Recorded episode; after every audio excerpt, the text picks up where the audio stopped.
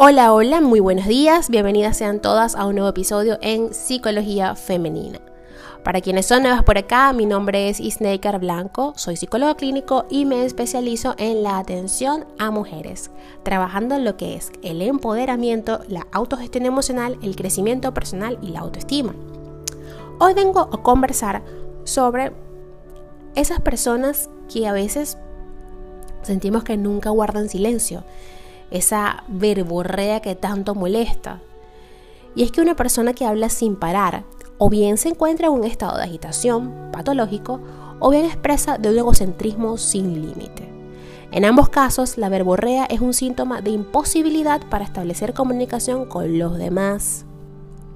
Algo es que eres comunicativa o la diferencia entre tener frecuentes ataques de verborrea.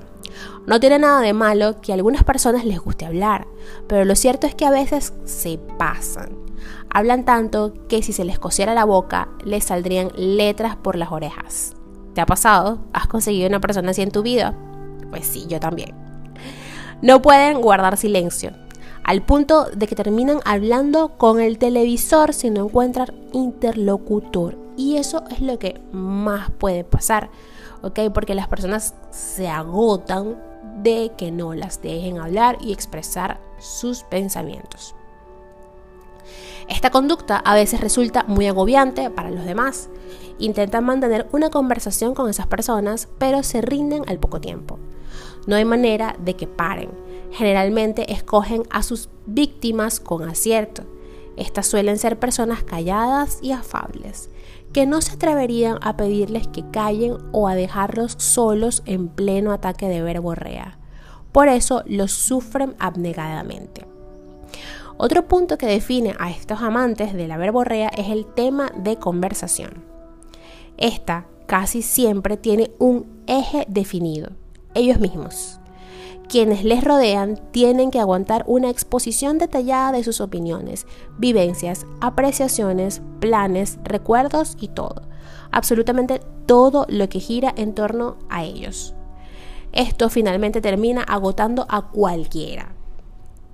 Entonces, se preguntarán hasta ahora por qué esa persona no puede guardar silencio. Los ataques de verborrea son muy frecuentes en quienes tienen un rasgo que va de la mano. Saben de todo y más. Al menos eso es lo que creen. No hay asunto en el que no hayan incursionado ni área en la cual no tengan una opinión para compartir. Todo lo que ha sucedido en el mundo ya les ha pasado a ellos o está por sucederles. Aunque no tengan estudios en un tema y hayan leído poco del mismo, no tienen problemas en impartir cátedra. Ahora, que si conocen el tema y tienen un título relacionado, el asunto pinta todavía peor. Son como un seminario ambulante que puntifica y ofrece datos minúsculos que nadie les está preguntando. Pueden llegar a ser una verdadera pesadilla. Este tipo de personas adoran las palabras raras y los discursos floridos. De alguna forma es como si sintieran que el mundo entero es un gran auditorio, que está expectante perdón, sobre lo que van a compartir. No creen que tengan algo que aprender de los demás. Por otro lado, su intención de fondo es enseñar. Básicamente, quieren ser el centro de atención y lucirse. La verborrea también es un mal de aquellos que no intentan proyectar una imagen de ilustrados. También los hay que no quieren dar cátedra sobre todo tipos de temas, sino que necesitan informar a los demás de toda su vida o de la de otros. Ponen en énfasis de más desmedido en cualquier suceso cotidiano y lo narran detallando hasta el más mínimo aspecto, como si éste tuviera una importancia trascendental. También están los que suponen que todo el tiempo les está pidiendo una opinión o un consejo. Ni bien alcanzas a hacer un comentario sobre algún aspecto de tu vida e inmediatamente se deshacen en apreciaciones, diagnósticos y conjeturas sobre lo que pasa en tu vida, lo que debes hacer, las causas, las consecuencias y todo aquello que se les ocurra. Igual sucede con los que deciden quejarse sin parar. El problema acá es que una vez que caes en su red de palabras, la inercia va a hacer que tiendas a permanecer en ese lugar.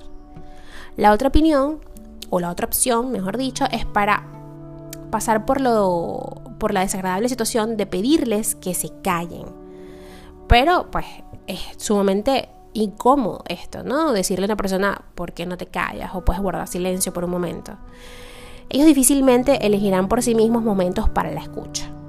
Ah, se puede pedir la palabra, aunque es bastante difícil con este tipo de personas, ¿ok?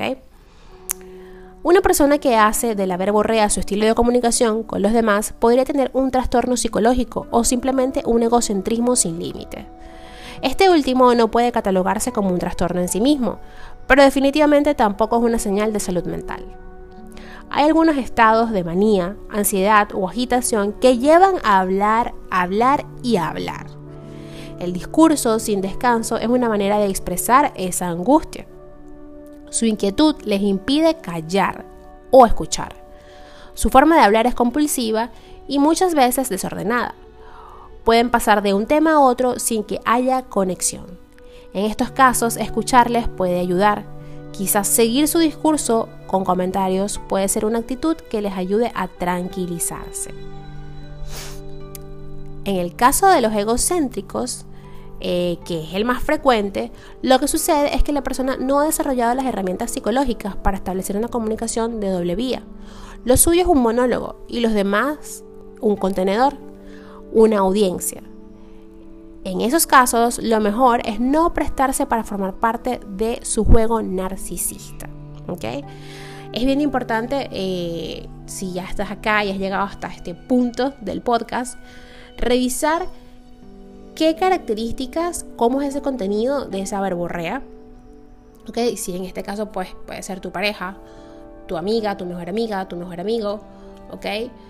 Porque, como les digo, si es algo más que todo egocentrista, pues bueno, si es una persona de confianza, a ver, que ya uno le puede decir a esa persona, mira, ya como decimos en mi país, bájale dos un poco a la cosa porque estás intenso, ¿no? Si es la pareja, pues debemos ser asertivas y comunicárselas a esa persona, ¿sí? Porque eh, eso con el tiempo va a ser mella en la comunicación y en la relación. Y pues obvio que uno eh, se embarca en esta aventura de tener una relación para compartir con la otra persona, no para ser su público, ¿ok?